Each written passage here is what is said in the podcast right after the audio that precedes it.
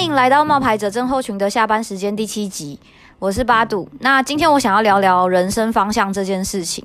就是我发现说，亚洲受到那个念大学念科目的影响其实蛮深的。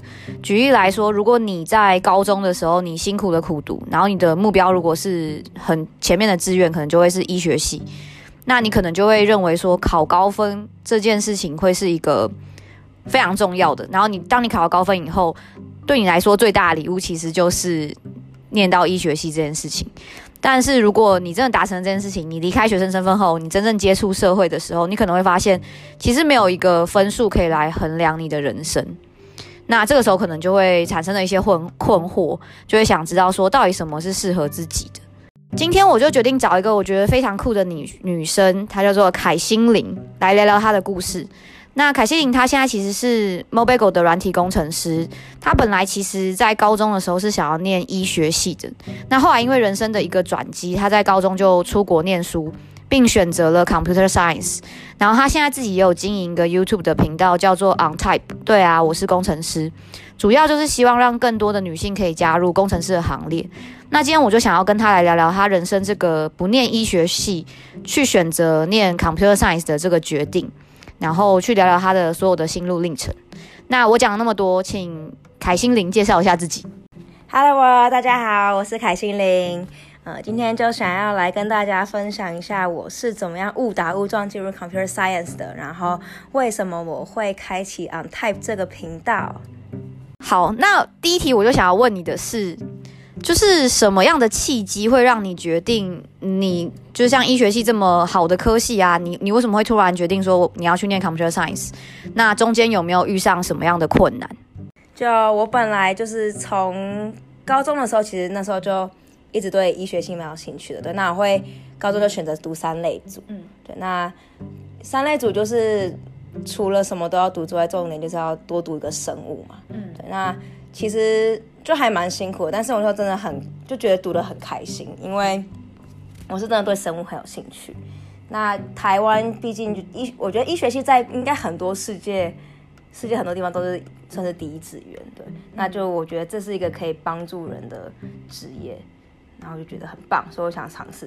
对，但是后来就是一个算是上帝给的机会吧，就让我有让我有机会去美国读大学。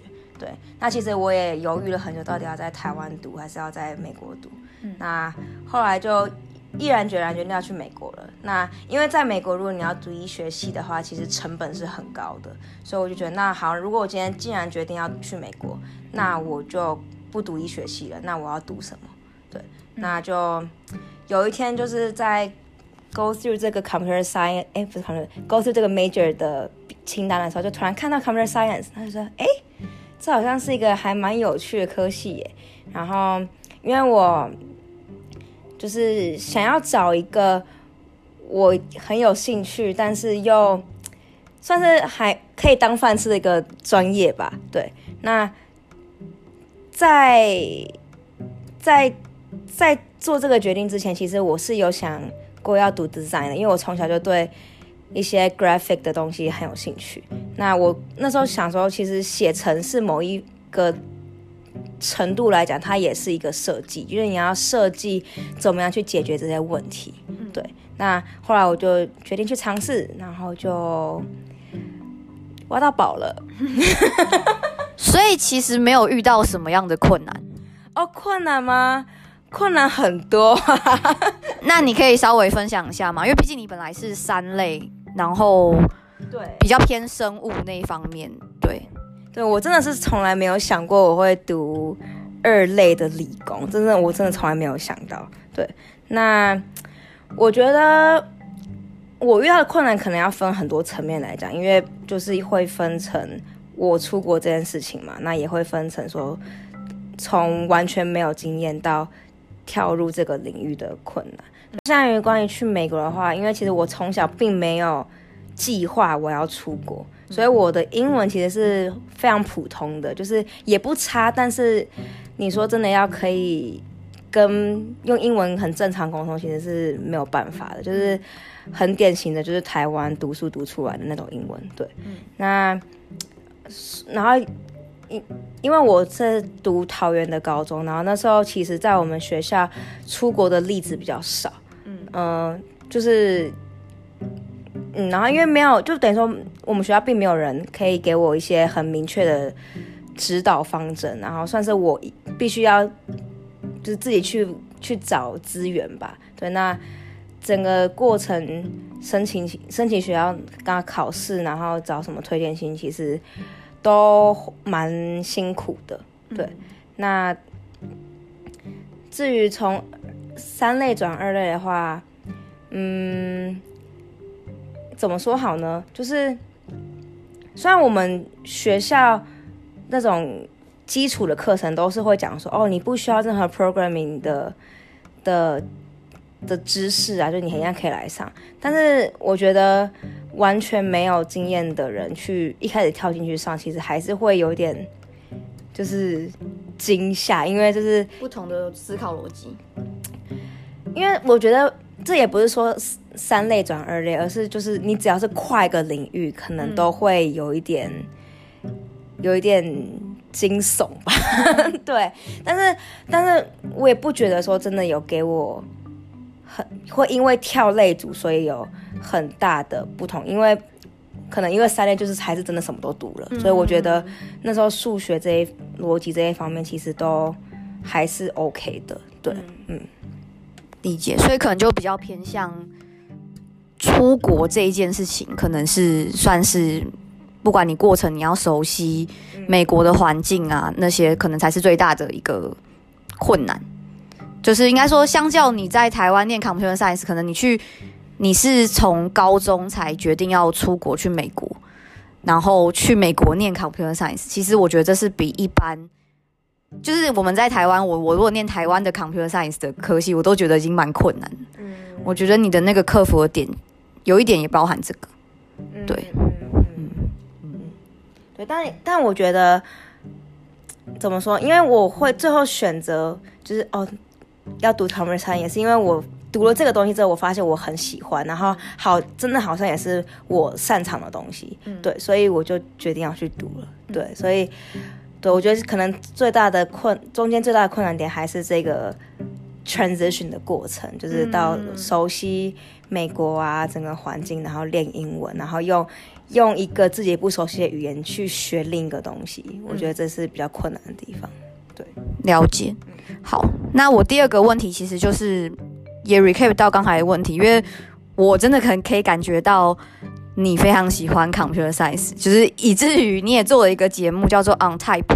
对啊，我是工程师这个节目，那你要不要跟大家介绍一下，然后顺便告诉我们一下 On Type 是什么意思？回台湾之后就发现，嗯、身边的女工程师真的少很多。那我就在思考为什么？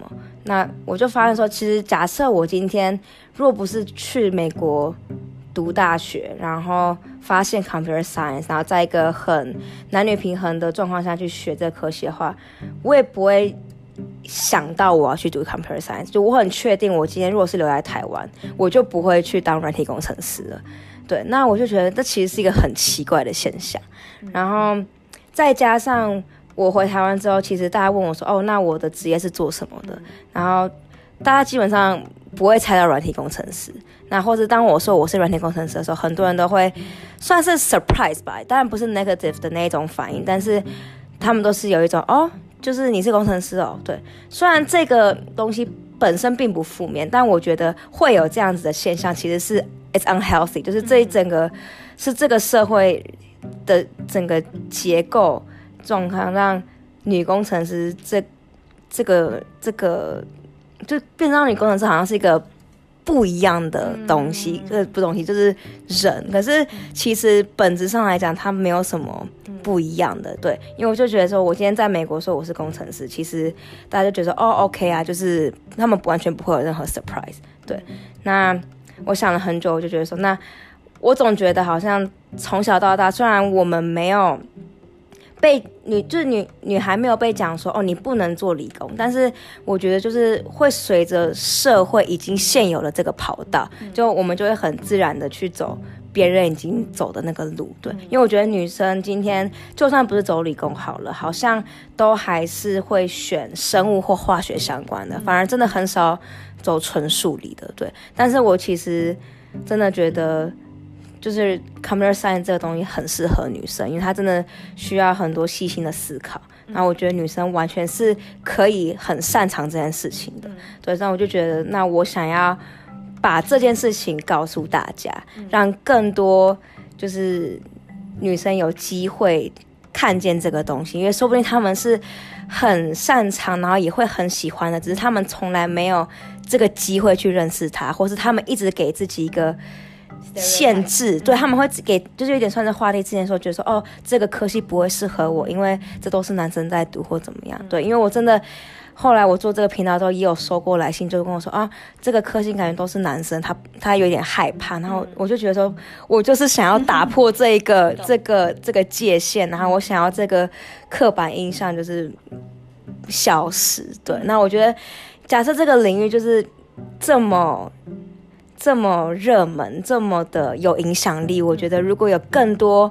喜欢他对这个件事情有热忱或者擅长的人去做，我觉得就是整个社会、整个世界都会更好。对啊，然后所以我就开启这个 OnType，对啊，我是工程师，想要去分享，不管是我自己的经验，或是带嗯，用一些比较轻松易懂的方式去讲一些艰涩的电脑科学的东西，对，然后让。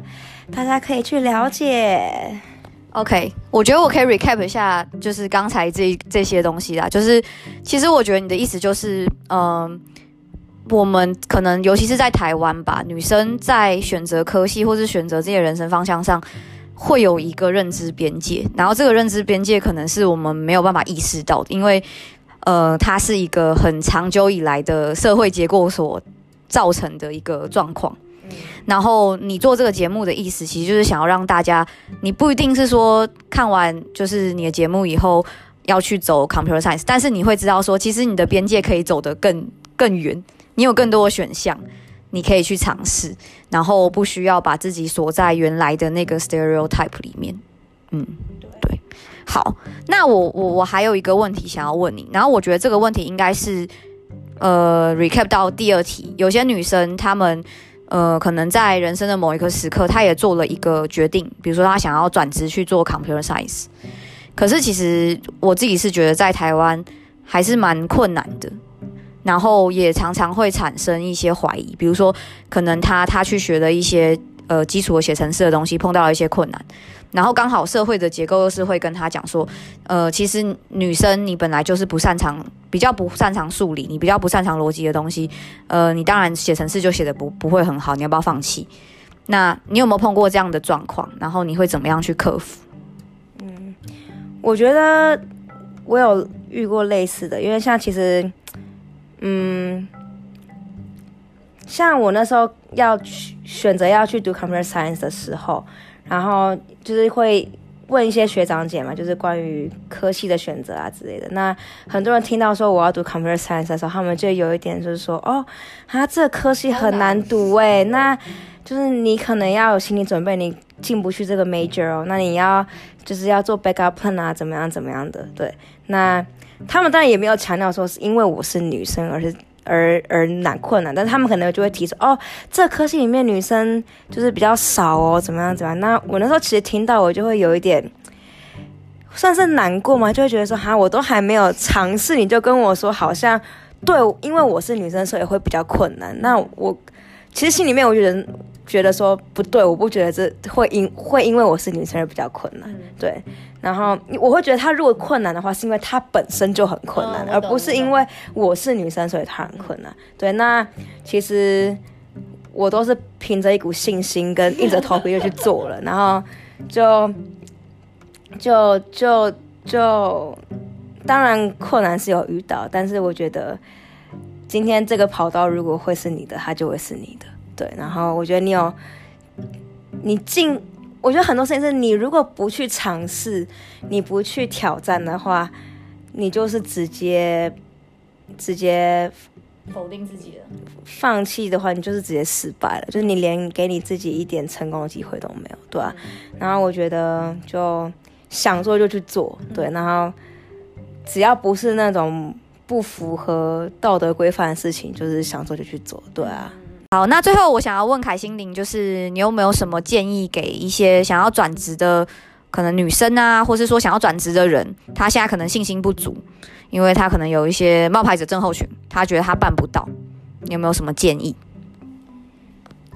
我觉得就是万事起头难嘛，对。那当你敢勇敢跨出去的那一刻，你就是给你自己一个机会了。那我觉得不管最后的结果有没有符合你当初所定义的成功，但是你有敢勇敢跨出去那一步，你就已经算是有成功了。嗯，对。那我觉得就是朝着自己想要看到更好的那一面，就是往那边努力。对啊，那。就很开心可以跟大家分享我的经历，对，那就很希望有帮助到你们，对，然后最后别忘了要去订阅，然后观看 On Type，对啊，我是工程师哟，记得开小铃铛。那我们今天的节目就到这里喽，拜拜，拜拜。